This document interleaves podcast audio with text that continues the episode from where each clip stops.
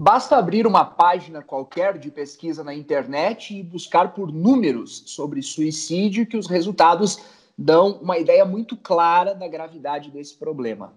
Segundo a Organização Mundial de Saúde, em 2019, no mundo todo, houve um suicídio a cada 40 segundos.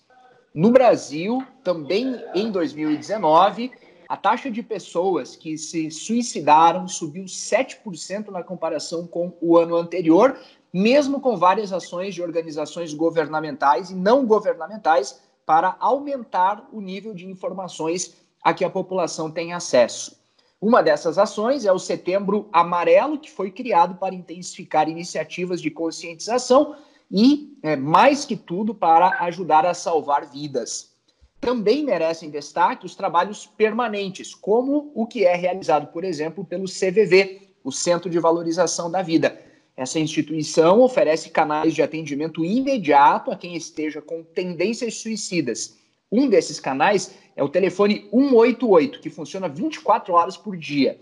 Voluntários treinados oferecem a ajuda necessária para a situação que está sendo exposta por quem liga e oferecem muito mais, inclusive o apoio emocional que aquela pessoa provavelmente está precisando naquele instante. Como nós já mencionamos, tudo que se faz em relação ao suicídio tem como foco maior a preservação da vida. Por isso, nós decidimos que essa temática deveria ser abordada por nós do Reverberando, para que nós também possamos contribuir de alguma maneira. Hoje, além de mim, Tiago Denardi, Lincoln Busata e Matheus Guima, o nosso time original, nós contamos com a participação de um profissional com profundo conhecimento no assunto, o psicólogo Abel Peter, que é de Santa Catarina. Ele é técnico pericial do IML e especialista em formação na intervenção, prevenção e pós-venção do suicídio. Desde já nós agradecemos você, Abel, pela disponibilidade e está começando agora a edição 5 do Reverberando.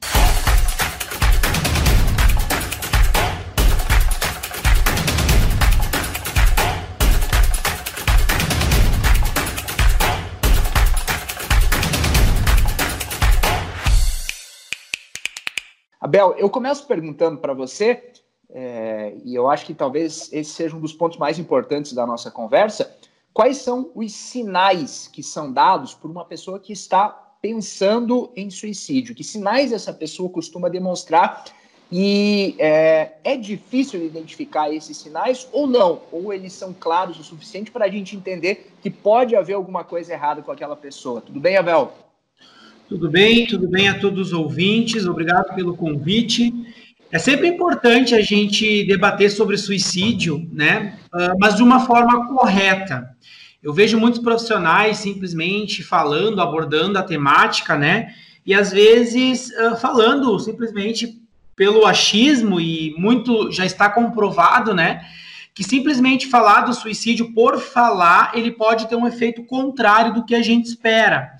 A gente vê muito isso no Setembro Amarelo, né? Como você mencionou, uh, simplesmente falando sobre suicídio, levando informação, mas às vezes de uma forma distorcida, ou simplesmente abordando o assunto, mas não levando a informação corretamente. Isso pode ter um efeito contrário. Esse efeito é conhecido né, na área, na, na área da, de nós, profissionais da área do suicídio, que estuda a suicidologia como efeito Werther, né, que é simplesmente falar por falar chegando a uma informação no, nos ouvidos de quem talvez já está debilitado, já está passando por algum processo aí de adoecimento, já esteja passando por um processo não tão legal aí na sua vida, acabando despertar, né, despertando é, é, essa ideia no qual antes não tinha. Então, o suicídio, para nós começar falando, né, antes de eu abordar os sinais, ele é um problema que está entre nós, né? Ele é algo que está entre nós, ele é percebido, é sentido, é pensado, nos impacta, como você colocou, mas que na realidade ele não é olhado, não é falado, não é cuidado, e é importante a gente romper com esse silêncio, né? No silêncio, o suicídio ele cresce, principalmente pela falta de informação, quando não chega a informação correta, né? Ou simplesmente a, pelo não conhecimento, né? Por exemplo, uma doença, quando a gente não conhece. O que, que acontece se a gente ficar calado, fechado, não buscar informação? provavelmente essa doença tende a aumentar, né, os seus efeitos e acabar adoecendo aí a pessoa e muitas vezes levando à morte.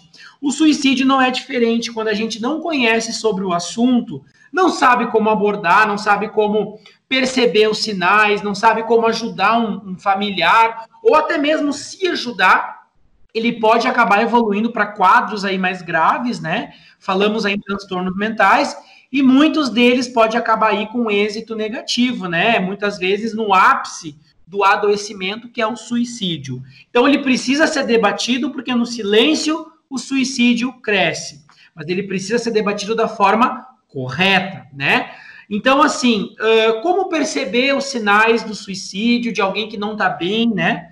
Uh, primeiro, eu queria dizer a todos os ouvintes que estão uh, ouvindo aí né, a, a, entrevista que o suicídio ele é um ato definitivo, certo? Ele é um ato que define, acaba ali, mas por um problema que poderia ter sido temporário. Por que, que seria um problema? Né? Porque muitas vezes o suicídio ele é visto como uma solução, como algo que encerra ali. Porque, na verdade, suicida, ele não quer acabar com a sua vida. Até parece ser meio contraditório falar isso, né? Mas o que, que o suicida quer, então, na verdade? Ele quer acabar com a dor, com o sofrimento, com o problema que ele está enfrentando naquele momento, ou de algum tempo para cá, né? Então é importante que a gente visualize, perceba, talvez, né, algum familiar que não esteja bem. Trago aqui outro grande mito, né, que geralmente é senso comum na sociedade, que toda pessoa suicida ou toda pessoa que se suicidou, ela deixou algum sinal. Isso é mentira, tá? Ele é um mito.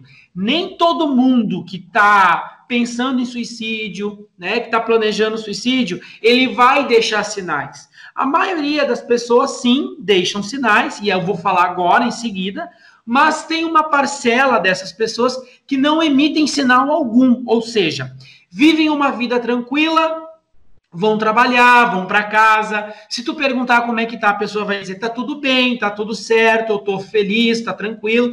Mas internamente essa pessoa não está nada bem ela está em conflito, está um turbilhão ali dentro dela, né? Está passando por uma série de sentimentos que uma pessoa que pensa em suicídio, suicídio naquele momento enfrenta, né?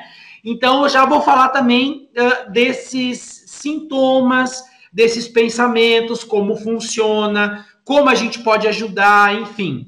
Então, respondendo a sua pergunta, quis trazer isso, tá, para vocês, ouvintes e entrevistadores, para a gente já começar quebrando alguns mitos né, que tem aí na sociedade. Então vamos lá, alguns sinais que a gente pode perceber de que a pessoa não está bem, tá?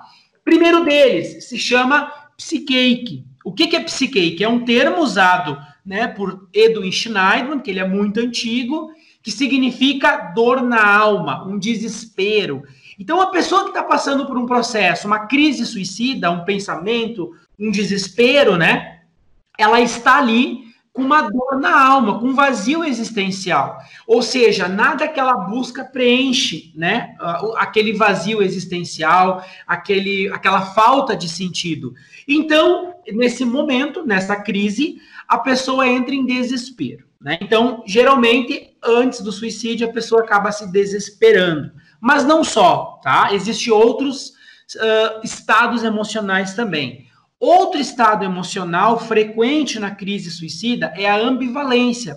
A pessoa fica naquela ambivalência, ela não sabe se ela quer morrer, se ela quer viver, se ela procura realmente o suicídio como uma saída ou não, porque ninguém na verdade no fundo quer se matar, né? Ninguém na verdade veio ao mundo para sofrer, para ter dor. Mas né, acontece uh, inúmeros fatores na vida em que acaba tendo essa ambivalência, a pessoa acaba pensando, refletindo. Então, ocorre isso também internamente dentro de uma pessoa que está passando por esse momento difícil na sua vida. Outra crise, outro estado emocional muito frequente no suicídio é a impulsividade. A pessoa agir por impulso, né? Acabar uh, buscando suicídio para acabar com aquela dor momentânea. Né? E o último fator, eh, estado emocional, também, né, é a rigidez, aquela constrição. Eu só vejo o suicídio como saída. Então é muito importante que os familiares observem isso, que as pessoas às vezes têm o suicídio como saída. Eu vou me matar para acabar com o problema. Eu não aguento mais viver, tá difícil. O dia que eu morrer eu vou ser mais feliz, né? Acaba tendo, né, aquela rigidez, aquela constrição, achando que só aquilo é a saída. E aí, como bem vocês sabem, não é a saída o suicídio, né? Porque quem fica sofre também as suas consequências e acaba não sendo a solução. Existem outras formas de visualizar essa crise, que é o quê? Buscando a ajuda de um profissional, né? buscando alguma alternativa diferenciada a não ser o suicídio. Então, falando nessas crises emocionais que a pessoa internamente está vivendo, a gente pode começar a perceber alguns fatores que podem estar acontecendo com a pessoa e que geralmente é visível aqui fora, né? Num familiar, num amigo, num parente, numa mãe, né? Ou até mesmo você que está ouvindo aí, cara ouvinte, se perceber se está talvez passando por essa situação, né? Primeiro sinal que a gente pode perceber se chama anedonia. Nunca ninguém da noite para o dia vai logo pensar em suicídio. Geralmente é uma gradativa que vai, né, cada vez se tornando mais intenso.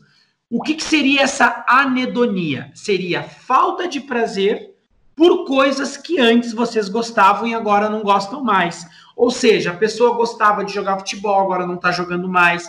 Gostava de sair com os amigos, agora está mais fechado dentro de casa, né?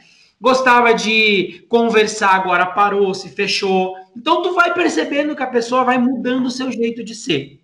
Esse é um primeiro sinal grave, tá? Que pode estar acontecendo alguma coisa diferente com essa pessoa. Lembrando que nem todo mundo vai dar sinais, tá? Próximo sinal que seria bem importante a gente perceber se chama despersonalização. O que, que é isso? A pessoa de um tempo para cá mudou o seu jeito de ser. Ela ficou mais irritada, mais agressiva, mais brava, mais impulsiva, ou do contrário também é verdade. Ela ficou mais triste, mais chorosa. De um tempo para cá ela tá mais trancada, tá mais intrínseca, embotou o sentimento, né? A gente fala aí embotamento afetivo, ela não expressa mais o sentimento. Então são sinais que a gente deve ficar atento, tá? Além de outros, é claro, mudanças na vida, né? Antes saía, agora tá só fechado dentro do quarto. Antes ela conversava bastante com o pai, com a mãe, agora não liga mais. Estudava, gostava de ler livro, agora não tá mais. Então são mudanças, né, que a gente deve ficar atento também. Além de outros, né, como atitudes autodestrutivas, por exemplo, né, ah, começou a beber demais, a bebida em excesso, ela é uma atitude autodestrutiva também. Começou a comer demais, também é uma atitude autodestrutiva. Deixou de comer, também é uma atitude autodestrutiva, que a gente deve ficar atento. Se machucar, se beliscar, puxar os cabelos, dar soco no armário, soco na parede, se cortar, né? Enfim, são tudo sinais que a gente deve perceber que eles começam devagarinho e vão se intensificando. Além de, claro, né? A pessoa começa a sinalizar que não está bem, que quer se matar, que quer morrer. E muitas pessoas não vão dizer diretamente: quero me matar, quero morrer, não aguento mais. Muitas vão dizer: olha, não aguento mais viver, tá difícil, quero partir dessa para uma melhor. Quando eu morrer, eu vou descansar. Não vejo a hora de chegar ao meu fim. São sinais, são frases que não são ditas diretamente em suicídio, mas que para um bom entendedor meia palavra basta. Dá para a gente entender que a pessoa não está bem, tá? Então é muito importante a gente ficar atento nesses sinais. Além daquela pessoa que não acredita mais também, né? Que se chama desesperança. Ah, não acredito mais, não aguento mais, não tem mais jeito, não quero mais buscar ajuda, uh, nada dá certo. Então é importante a gente ficar atento nesses sinais. Não sei se eu fui bem claro, mas acredito que claro deu para fazer um resumo, tá? Um resumo Sim. bem resumido dos sinais. Com certeza. É, deu para deu entender exatamente qual costuma ser né, a trajetória da pessoa que pode, em algum momento, achar que acabar com a vida dela é a solução para um ou para alguns problemas. Ficou evidente que é, dá, dá para, é, prestando atenção, dá para saber é, é, que sinais são esses que é preciso ficar atento e observar. Lincoln, tudo bem? Fala aí. É, olá, tudo bem? Tranquilo? Olá, Bel, obrigado. É, seguinte, é, a questão da família, você que tem esse contato com, o, com, com os suicidas após o ato, após a, a, questão do suicídio, como que fica o familiar? Como, como que a família fica em relação a isso? Eles não se sentem um, um pouco assim culpados, um peso em relação ao desfecho do, do ocorrido? Com certeza, Lincoln. E vocês que estão ouvindo, né? Uh, como acho que eu já fui apresentado, né? Eu, eu trabalho tanto na prevenção. O que, que é a prevenção? Antes que aconteça, né? Então eu trabalho com palestras, capacitação com profissionais, atendo, né, em consultório. Também eu trabalho na pós-venção. O que, que é a pós-venção? Depois que o suicídio aconteceu ou depois que uma tentativa de suicídio já aconteceu. Então, claro que são tratamentos totalmente diferentes, olhares diferentes. E essa pergunta que você acaba de mencionar, ela é muito pertinente e ocorre muito na minha prática, né? na minha prática diária, inclusive. De depois de um, de um suicídio ou de uma tentativa de suicídio, os familiares começarem a se culpar, né? Ah, eu não pensei que era tão grave. Ah, eu não imaginei que pudesse fazer isso. Quem diria que essa pessoa iria fazer isso, né? Se tirar a própria vida. Poxa, mas ela estava tão bem, ele estava tão bem. Era uma criança. Criança também se suicida, né? Idoso também se suicida. Como assim? Era rico, era médico, tinha o dinheiro, tinha a família, tinha tudo. Como essa pessoa acabou se tirando a vida?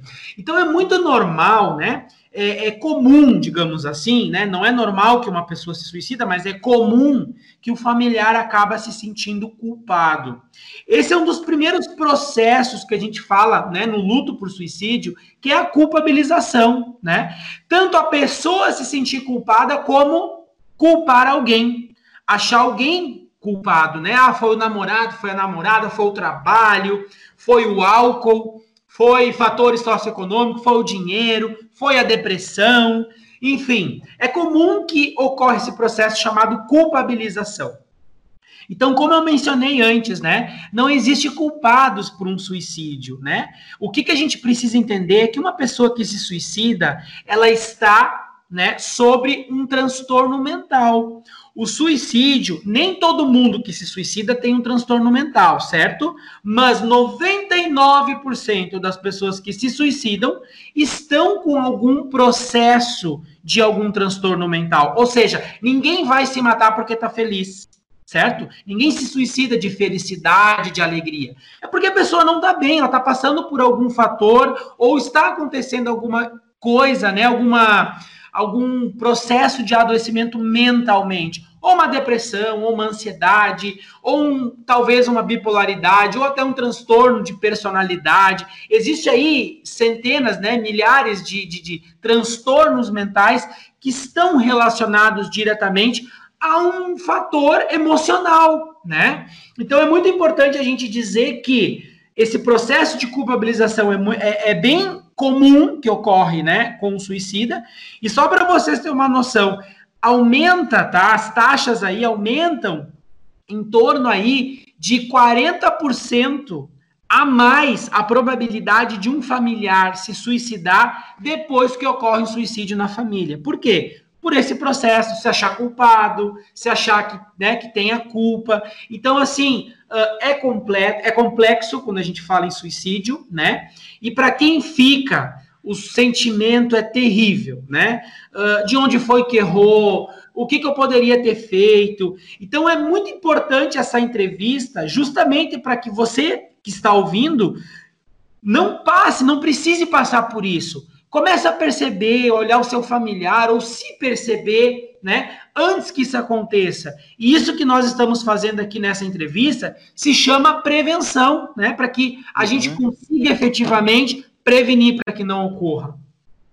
Sim, eu fico pensando na situação da, da família, né? Que às vezes se acha culpada, além de ter que lidar com a ausência, com a perda, né? A pessoa se foi, aquele, a, aquela pessoa querida não faz mais parte da realidade da família, né? Então, de fato, é bastante complexo. Eu não sei se você quer acrescentar alguma coisa aí, Lincoln, antes de eu passar para o Guima. Não, eu, eu, só ia comentar, é, complementar ali que até tinha comentado, né, que como que pode uma pessoa que era alegre, um exemplo que, que eu que me chocou muito foi do ator do, do Robin Williams, né, do Pat Adams, que uhum. justamente para mim ele se encaixava em todas as situações, né?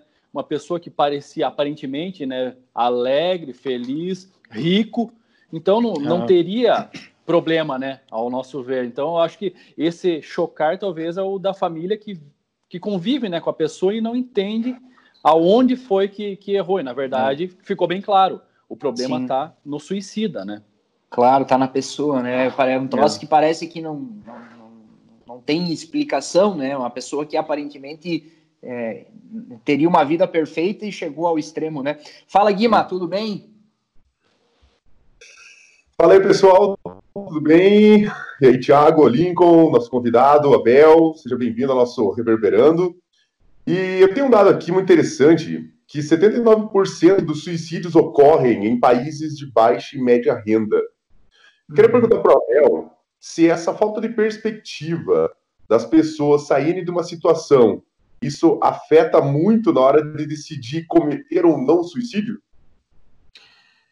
Boa pergunta, né? A gente sabe que o suicídio ele não é um único fator, tá? Então ninguém se mata por fator X, tá? Isso já está comprovado, a literatura, uh, enfim, nunca ninguém se mata só pela depressão, certo? Nunca ninguém se mata só pela ansiedade ou só porque perdeu a fazenda ou só porque se endividou, ok? O suicídio ele é multifatorial.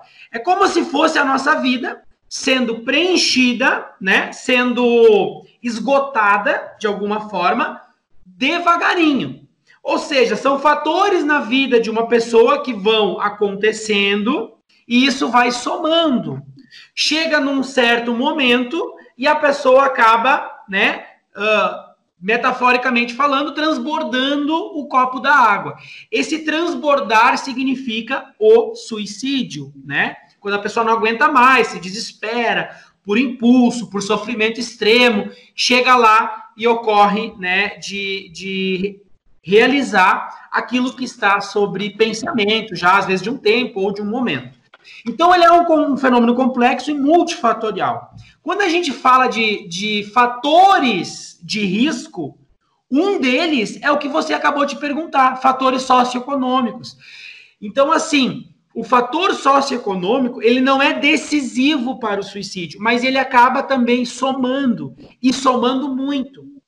Por quê? Porque dívidas, né, associados aí ao álcool, a ausência de vínculos, a perspectiva de vida, enfim, e, e, a, e a, pessoa estando sobre um, um, transtorno mental, uma depressão, uma ansiedade, e tem acesso ao meio letal, é uma bomba relógio, né? Então, assim, a questão socioeconômica, a perspectiva de vida, ela é um fator de risco também. Tanto é que os dois momentos, as faixas etárias que mais ocorrem o suicídio, são em momentos onde as pessoas estão em crises existenciais, que são ali nos 40 anos e depois lá nos 60, 70 anos, que é o quê?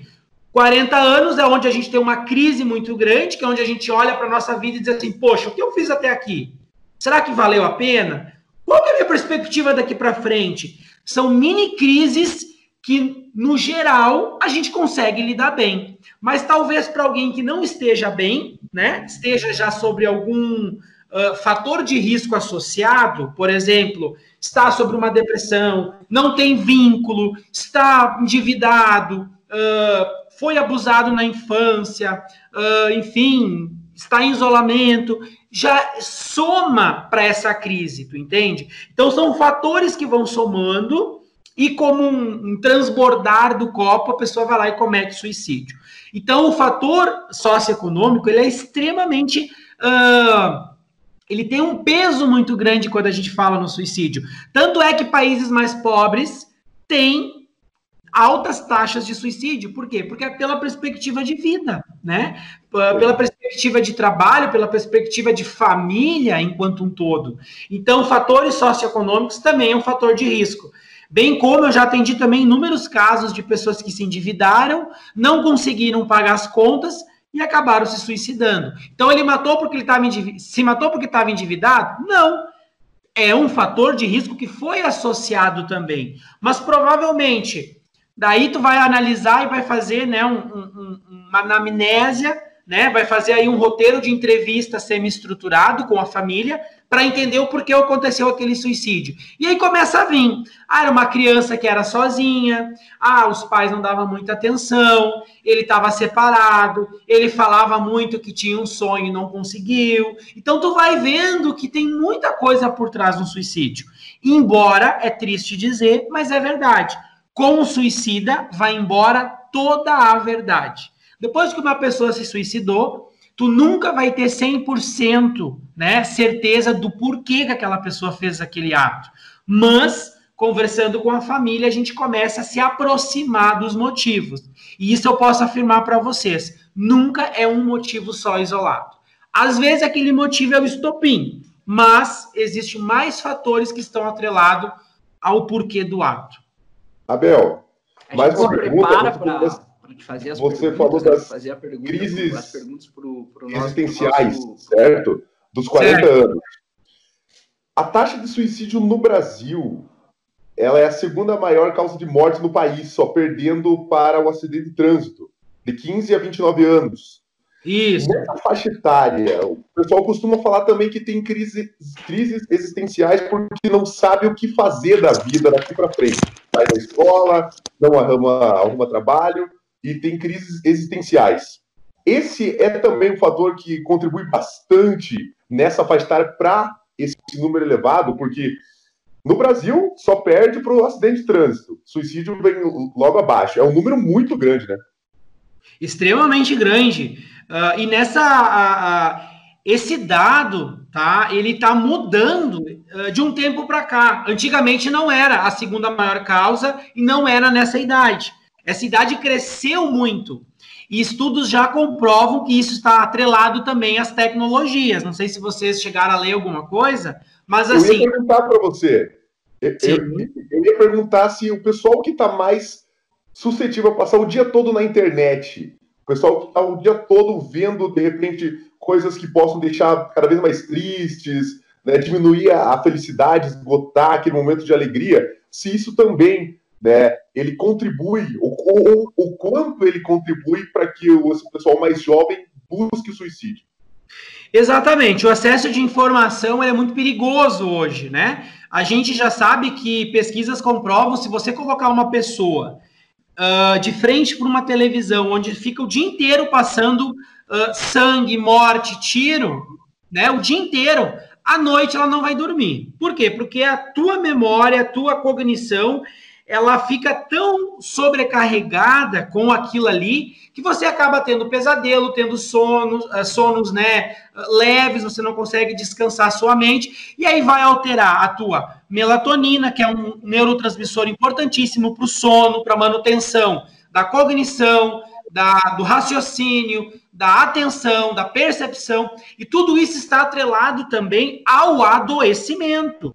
Tá? Então não é só atenção, percepção, cognição. A pessoa literalmente adoece também. Tanto é que já temos um transtorno, né, que ele é extremamente novo aí na psicologia e na psiquiatria, chamado de transtorno de nomofobia, que é a pessoa que não consegue se desligar das redes sociais e o, o, a, a evolução disso é o adoecimento, tá? É o adoecimento. Então, assim, é importante dizer que quem fica muito tempo nas redes sociais, na internet, ela está suscetível a esse adoecimento. E isso não faz bem. Por quê? Porque você vai alterar tanto a tua estrutura psíquica quanto física. Então, isso vai ter uma alteração. Agora, nessa, nessa faixa etária, por que, que aumentou os números de suicídio? Justamente isso que você traz, o excesso de informação associada à perspectiva de vida, né? Ou seja, o que, que eu quero ser, o que, que eu vou ser, essa falsa ilusão de que todo mundo está bem e eu tô com a minha vida numa monotonia, né?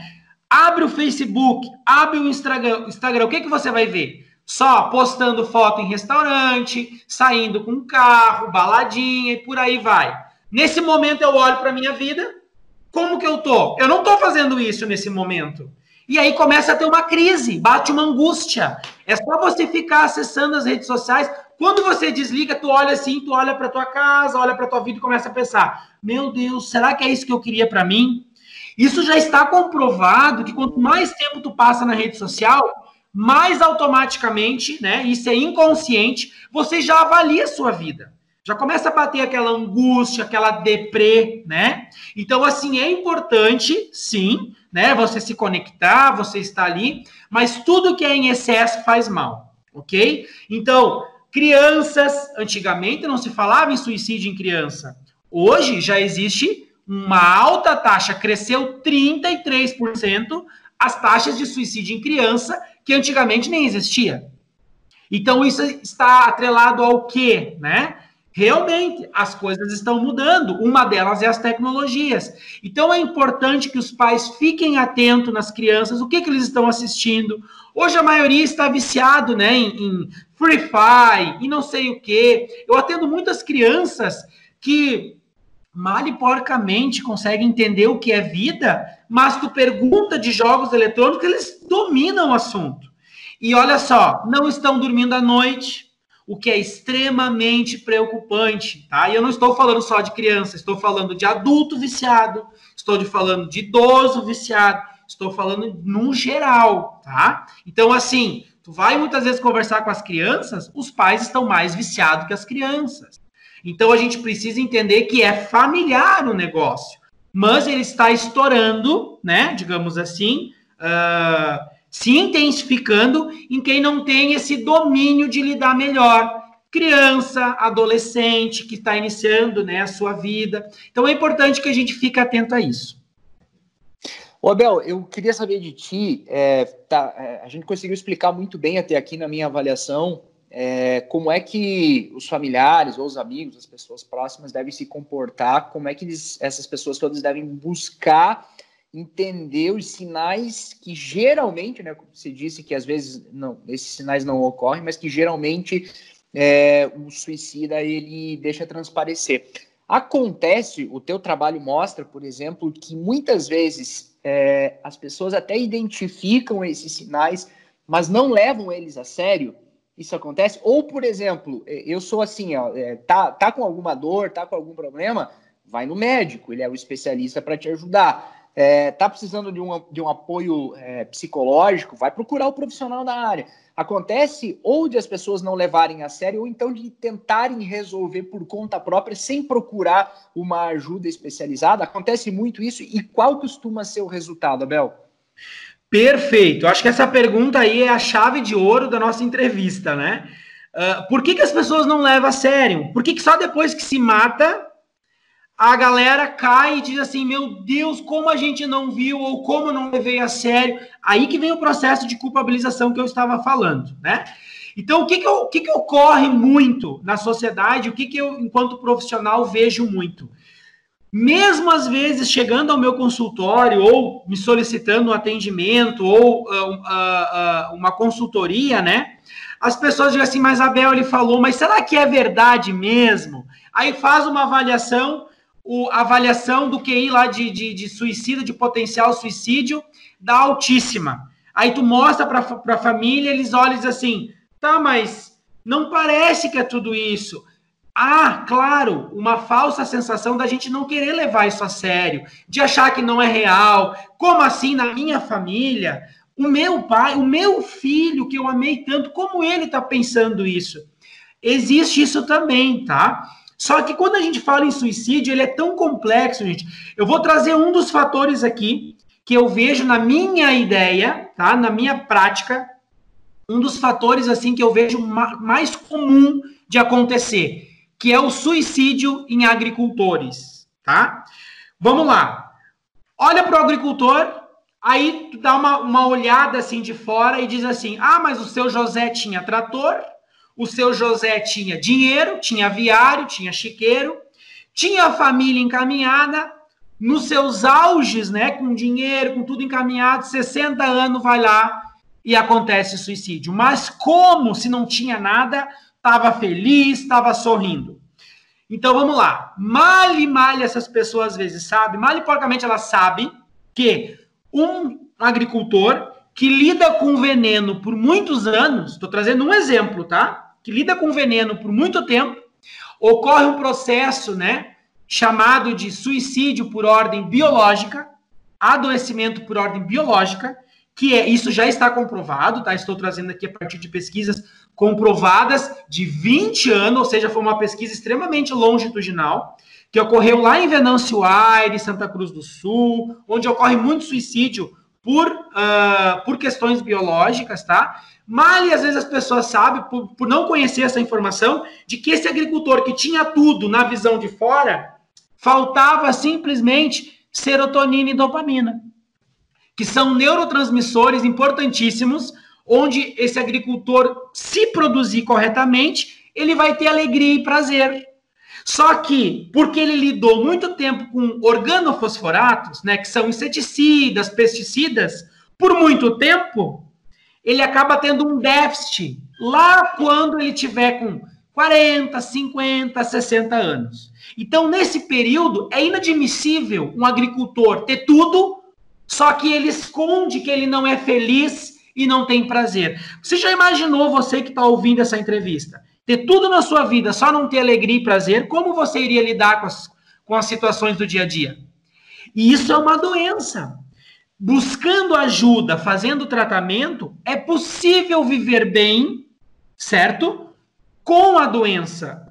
Só que depressão por ordem biológica tem cura? Não, não tem cura. Essa pessoa provavelmente vai ter que fazer o tratamento pro resto da vida. Só que eu fico me perguntando, Quantos agricultores sabem disso que eu estou falando? Faz uma pesquisa, aí você vai ter a resposta. Então, assim, você vai ver que as pessoas não conhecem sobre isso, sobre, sobre essa gravidade. E aqui eu estou trazendo uma vírgula de uma bíblia de informação que a gente precisaria ter quando falar em suicídio. Então é importante que se leve a sério, busque informação com um profissional, né? E aqui, quando a gente fala em profissionais, eu não estou falando do pastor, não estou falando da, do profissional lá que faz reiki, do profissional lá que lê carta, que lê mão, que, enfim, eu estou falando de profissionais. A gente está falando de. A gente está falando, tá falando de ciência, né? A gente está falando de, de ciência, ciência, exatamente. Agora, o que eu preciso também dizer para vocês, cara ouvintes, é que tudo que vocês forem buscar e que vocês acreditarem, não deixam de continuar. Por exemplo, eu vou na igreja porque me faz bem. Ok, continue. A gente, nós profissionais, jamais vamos cortar esse tipo de acesso. Por quê? Porque é um vínculo. Ir na igreja é um vínculo. Fazer reiki é um vínculo. Ir lá no clube é um vínculo. E vocês devem continuar fazendo isso. Agora, Qualquer um desses profissionais que se disser assim, olha, vem aqui que eu te curo, tá? Isso a gente bate de frente. Isso não pode acontecer, gente, tá? Precisa buscar o profissional correto, que é o psicólogo e o psiquiatra, são profissionais que são habilitados e capacitados para tratar, cuidar, amparar quem está pensando em suicídio ou quem está talvez com algum transtorno mental, certo? É, o bacana Devo dessas... continuar no padre? Sim. Se te faz bem? Sim. Continue no pastor, Abel? Sim. Vou na igreja? Sim. Posso continuar com o reiki? Sim. Se te faz bem, continue. Mas não substitua, certo? Por um tratamento profissional. Eu ia dizer que nós todos aqui, nós é, é, nos preparamos sempre muito bem para ter uma conversa o mais produtiva possível. E por mais que a gente se prepare, a gente sempre se surpreende com tudo aquilo que o nosso entrevistado tem para dizer. Eu acho que quando isso acontece, é um sinal de que a proposta do nosso programa está sendo alcançada. Vai lá, Lincoln. É, você comentou antes, referente à avaliação. Vocês fazem uma avaliação e em cima disso vocês conseguem determinar se ele tem já a, a tendência, se ele tem o perfil de suicida.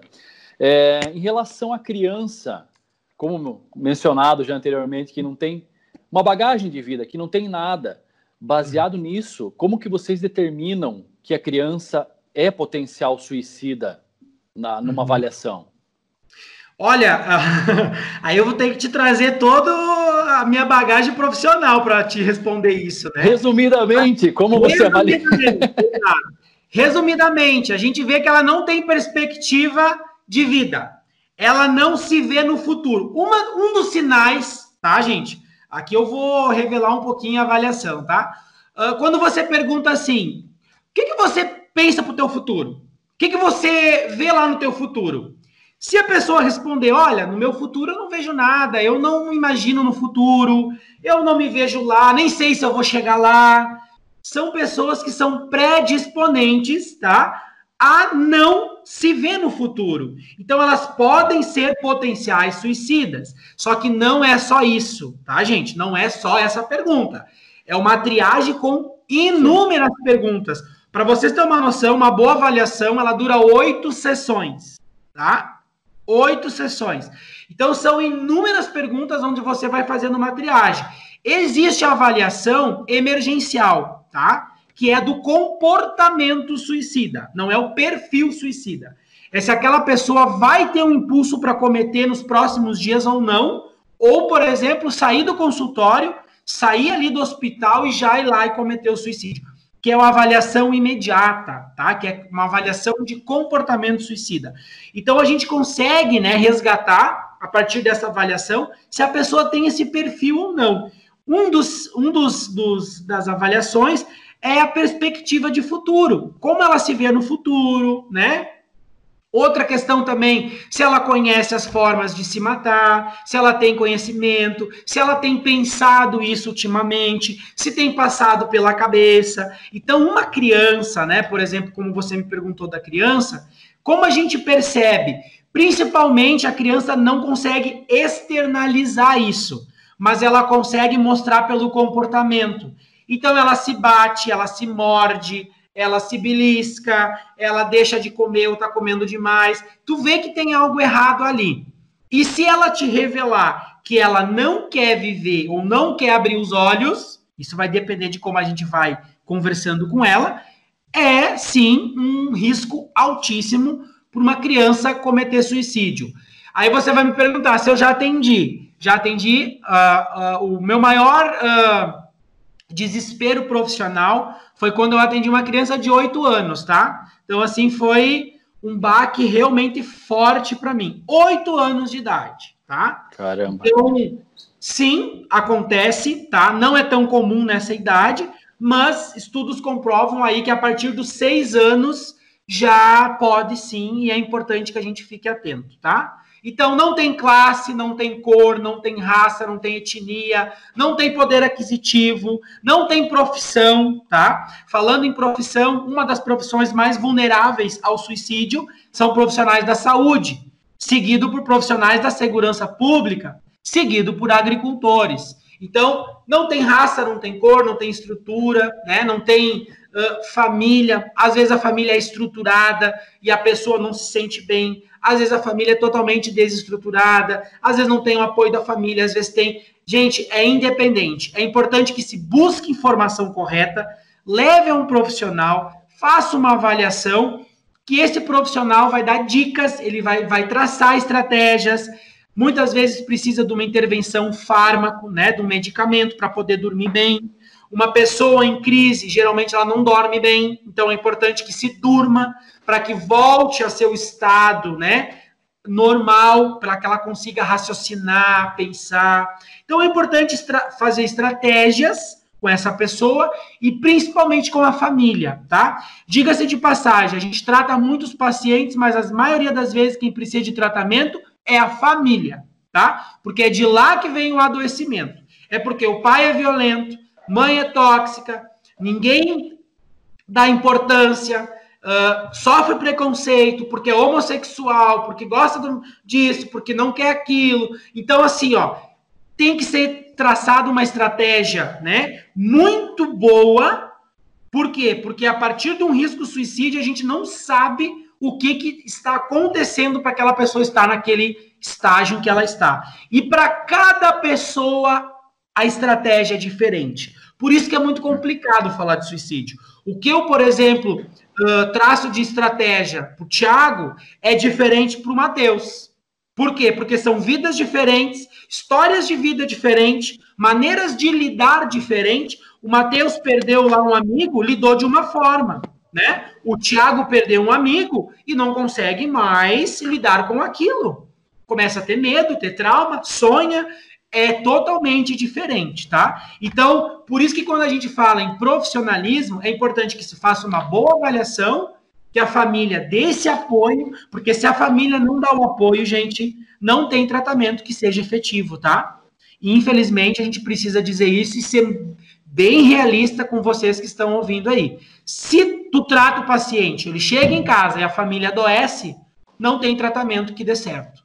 Então é importante que a família dê o apoio, que a sociedade o apoio, que os amigos próximos o apoio, que tenha um profissional qualificado, porque se o profissional não é qualificado, ele também pode ser o fator para o suicídio, tá? Por exemplo, ah, vem aqui que eu vou te curar da depressão. Vou orar por você. Aí orou, a pessoa vai para casa não curou. E aí? E aí? A pessoa vai achar que ela, ela é o problema, que ela está com um demônio. Já ouvi isso em consultório que ela estava endemoniada, que é por isso que ela não se curava. Então, assim, gente, a gente tem que aprender a dividir as coisas, porque se fosse questão de religião, o padre Fábio de Mello, né, não teria dado depoimento, eu já não teria atendido pastor, padre. Então, assim, gente, não é questão de raça, cor, etnia, ah, faixa etária, religião, é questão de você não estar bem naquele momento. Uma crise suicida dura para sempre? Não. Buscando ajuda tratamento, a pessoa recupera os seus fatores que perdeu e ela vai viver normalmente após isso. Então, é um processo difícil que a pessoa está vivendo, mas que ela pode retornar. Então, busque ajuda profissional e isso é muito importante dizer aqui. Nessa questão da ajuda profissional, nesse estágio, ou na, naquele estágio da, da avaliação emergencial, já teve, é comum casos de pessoas desistir da ideia, dizer, não, eu pensava em me matar e hoje eu não penso mais? Olha, uh, se eu vou dizer para você isso, eu posso até trazer um dado que, vamos lá, no meu Por consultório, favor. no meu consultório, sendo bem realista, eu nunca perdi um paciente, tá? Em tratamento. Olha só. Nunca perdi um paciente. E que olha bom. que eu já vi um paciente com a corda na mão. Já, já fui numa casa já fui em casas onde a pessoa estava com a corda, estava com o banco montado e só resolveu dar uma chance para mim conversar. Só para vocês terem uma Então, assim, uh, se vocês me perguntar se é efetivo, né? Se eu disser que não, eu não estaria aqui dando a entrevista. É importante a gente buscar ajuda profissional. Como você mencionou no início, né, Tiago? Se eu não estou bem do coração, eu vou aonde? No cardiologista. É no médico. Eu, se eu não estou bem, sei lá, dos pulmões, eu vou aonde? No pneumologista. Pneu. É, se eu não tô, se eu não tô conseguindo me adaptar a um exercício, eu vou no profissional da educação física. Então, são profissionais, to, todos eles é importante agora da saúde, gente. É importante buscar um psiquiatra e um psicólogo, né? Eu não sei em quem. Vai no psicólogo, ele vai fazer uma avaliação. Se for necessária a intervenção de um fármaco, vamos também buscar esse auxílio do psiquiatra. Então, assim, é importante a gente buscar essa ajuda, sim. Não é vergonha, não é preconceito, não é porque eu sou fraco, é o momento que a gente está passando que a gente não está tão bem. Quem não tem esses momentos, né, na nossa vida? Todos nós vamos passar por isso ou já passamos. Só que a diferença é que às vezes a gente consegue lidar bem, tem gente que não. Então, né, é importante que se busque ajuda de um profissional, sim. Vai lá, Guima. Uh, Abel, é o seguinte, aqui diz que conhecendo os métodos de suicídio mais utilizados, que são né, o armamento, a arma de fogo, o enforcamento e os pesticidas. Certo. Quando se conhece, é mais fácil elaborar estratégias de prevenção né, que se mostram eficazes, como restringir o acesso aos meios de suicídio. E como restringir esse acesso para aquela pessoa que está pensando em fazer suicídio? Exato. Esse restringir, tá? Vamos só uh, clarear isso. Aqui no Brasil, o método mais comum é o enforcamento. Nos enforcamento. Estados Unidos é arma, tá? E na Ásia, na China, na Índia são os pesticidas. Só para vocês terem uma noção, políticas públicas também ajudam a restringir, tá? Lá na Ásia, por exemplo, eles fizeram uma lei onde, uh, para guardar um inseticida, precisa dois funcionários ter a chave. Então, se eu quiser ter o acesso ao inseticida, eu tenho que pedir a chave para o outro. Se eu não estou bem, o outro vai avaliar e vai ver por que, que ele quer aquele inseticida. Porque às vezes, num ato de impulso, tu pode ir lá e puxar o gatilho. Então é importante ou ir lá e abrir o armário uhum. e pegar o inseticida e tomar. Então é importante que, quando a gente vai fazer uma estratégia uh, de prevenção ao suicídio, a gente chame os familiares, ok? E comece a conversar. Olha, tem arma em casa? Né? Tem alguma corda? Então é importante que, se tiver arma, leve para outro local, uh, esconda, esconda os medicamentos. Por quê? Porque a pessoa, naquele momento, ela pode não pensar em fazer nada contra ela. Mas num ato de impulso, a pessoa vai lá e faz. Então é importante que a gente reduza os métodos, né? Agora, conhecer os métodos, não tem como a gente restringir isso, porque é só você clicar na internet, você vai ver, né? Tem até sites que ensinam a fazer isso. Então, assim, olha o quão grave que é isso, né? Essas ondas, né? Que tivemos aí a baleia azul, uh, tivemos aí agora a onda do Pateta, que é Pateta. aquele cara que ensina, né? Então, assim, gente, parece que a gente está sempre remando contra. Por quê? Porque é algo que desperta curiosidade, desperta uh, sensação de pertencimento a alguma coisa, eu quero ser visto, eu quero estar tá presente, eu quero experimentar, né? Só que nessa onda pode acabar né, não tendo volta, ou, enfim, lidando com algo que a gente não conheça. Então é importante que os familiares, alguém que esteja pensando, está passando por essa crise, evite ter acesso a esses meios, né? Que são aí altura, né? Alguém que mora em prédio, fechar bem as janelas, uh, cordas, esconder, questão de agricultura, esconder a corda, corrente, né? ficar de olho, ficar sob vigia, não deixar a pessoa sozinho.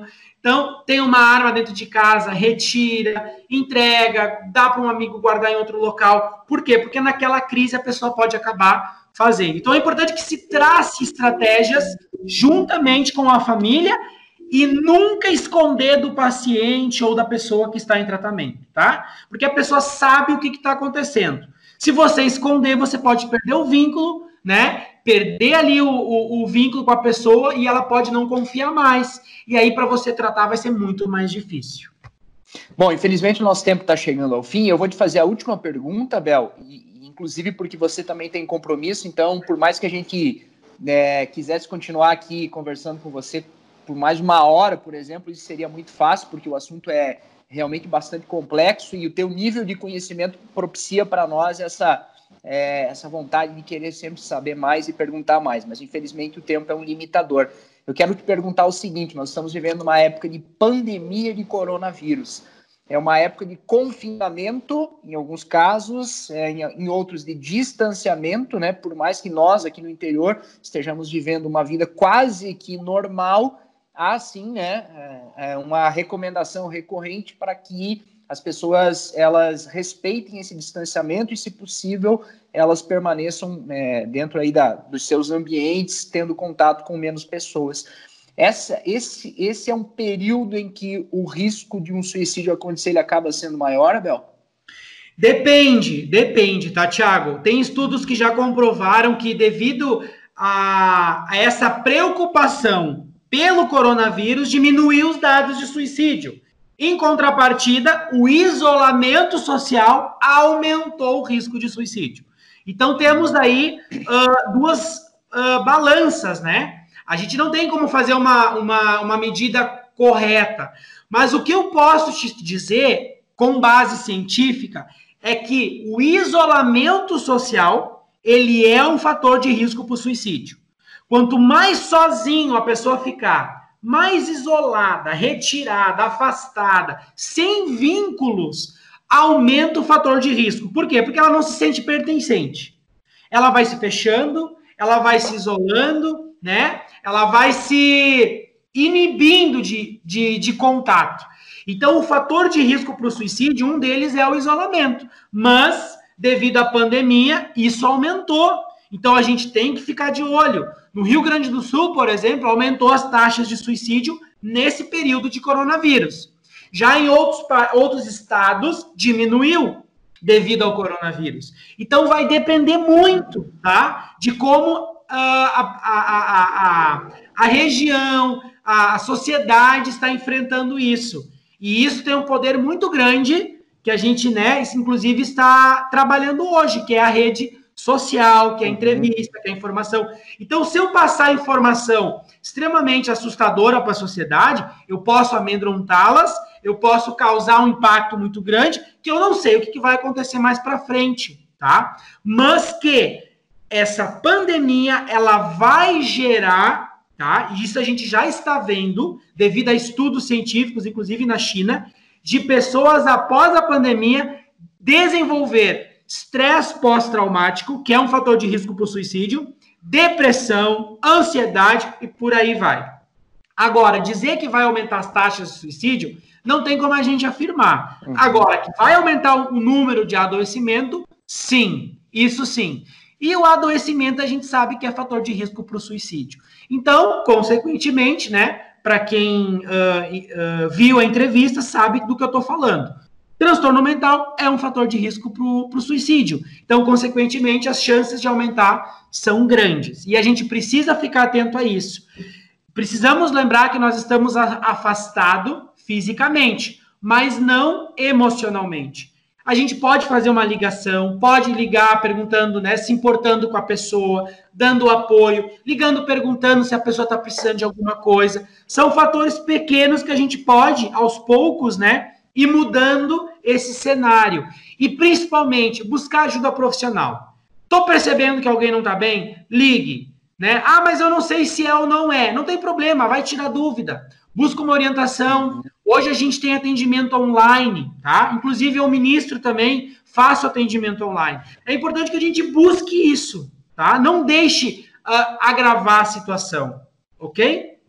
Com certeza. Abel, obrigado pela tua disponibilidade, por compartilhar conosco o teu conhecimento, que é muito profundo sobre o assunto. Realmente a gente fica muito agradecido pela sua participação. E aí eu aproveito esses eh, breves instantes finais para é, dizer para ti aí, é, perguntar para ti como é que o nosso público pode te achar nas redes sociais, enfim, deixa aí os seus contatos, vamos, vamos, vamos fazer essa gentileza para retribuir aí a sua, é, a, sua, a sua participação aqui conosco.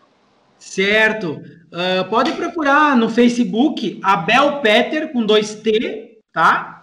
Ou pode também procurar no Instagram, Abel Peter com dois T. Mas lá no Instagram é Peter Abel, é meu sobrenome e meu nome, tá? Aí lá pode me chamar no direct, por mensagem, que eu só não respondo na hora, mas eu visualizo com o tempo, né? De acordo com a minha agenda também, eu respondo todo mundo e a gente vai tirando as dúvidas bem tranquilo. Se alguém não uh, quiser perguntar também, né, mandar alguma pergunta, pode mandar lá, fique à vontade, que eu estou lá também para apoiar, dar essa orientação, caso a pessoa precise ir. Legal. Lincoln, muito obrigado mais uma vez. Obrigadão. Valeu, Guima. Até o próximo. Valeu aí, pessoal. Sempre um prazer ter vocês. Obrigado, Abel. Obrigado pela disponibilidade. Sempre bom conhecer um pouco mais sobre assuntos né, que movimentam a nossa sociedade. Sucesso sempre aí. Valeu.